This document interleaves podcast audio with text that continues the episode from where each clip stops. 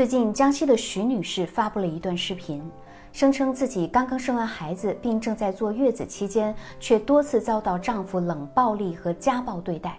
我们从视频看，徐女士的嘴唇受伤严重，身上呢有多处大片淤伤，可以看出新的淤伤是呈现红色充血状态，而旧的淤伤已经开始泛青。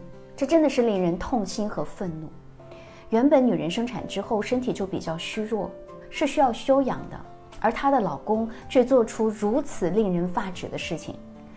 可是从徐女士的言语当中得知，在她怀孕之前与老公的关系还是非常好的，但自从怀孕之后，老公对她的态度啊就发生了急剧的转变。原因是老公认为她的怀孕影响了自己的事业。他就是觉得我怀孕影响到他那个事业啊，因为这个出去喝酒应酬的事情吵了很多次架，之前都还挺好的。孕晚期慢慢从六个月左右吧，他慢慢就变得脾气特别特别不好。那为什么结婚或者生娃之前的好丈夫，到了后面却变成了另外一个人呢？大家可以点赞、关注、评论起来。这其实啊，也是跟恋爱和婚姻的特点密不可分。婚前呢，恋人的角色心理特点都是以付出为乐，因为谈恋爱是一件很愉快的事情，是能够自我满足的。而男女双方啊，也会有意无意去掩盖自己的弱点，让对方看到自己最完美的那一面。但是婚后，夫妻的角色心理特点已经是付出了，是该收获的季节了。就比如丈夫啊，会要求妻子，你要贤惠，要照顾公婆，你要勤快持家。而妻子呢，要求丈夫你必须努力赚钱养我呀，心胸要宽广啊，像谈恋爱的时候那样疼爱自己啊。正是因为双方角色的变化，很多刻板印象就出来了。如果协调不好，那势必会造成很多矛盾的发生。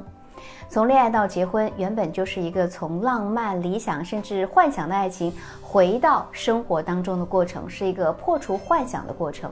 任何婚后的夫妻都不可能做到永远像热恋当中那样，所有人从恋爱到结婚都要经历类似的心理变化，所以我们要有充足的思想准备。可能有人会问啊，那怎样做才能够维持和谐的亲密关系呢？首先，第一点是需要彼此接纳，没有完美的人，你要试着接纳对方的生活状态，而不是试图去改变他。那这样夫妻双方才能够感受到彼此的真诚。第二。给予彼此认同，不管是男人还是女人，都需要被认可。你认可了对方的优点，才能够让对方觉得我自己是优秀的，然后更加努力成为更好的人。第三是懂得彼此感激。婚姻当中的男人和女人其实都挺不容易的，男人要学会看到女人的付出，女人呢要懂得男人的不容易，而不是彼此抱怨，觉得出了问题都是对方的错。也只有这样，日子才会越过越好。第四是重视彼此的情感需求，很多夫妻产生矛盾的原因，是因为有了情绪之后不懂得如何表达，却借着另外一件事情宣泄出来，最后呢就导致隔阂越来越大，双方都感觉自己不被理解。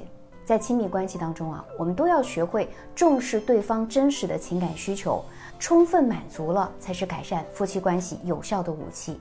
当然，任何方法都不可能适用于所有婚姻，就像是家暴这种，不管什么原因都不可被原谅。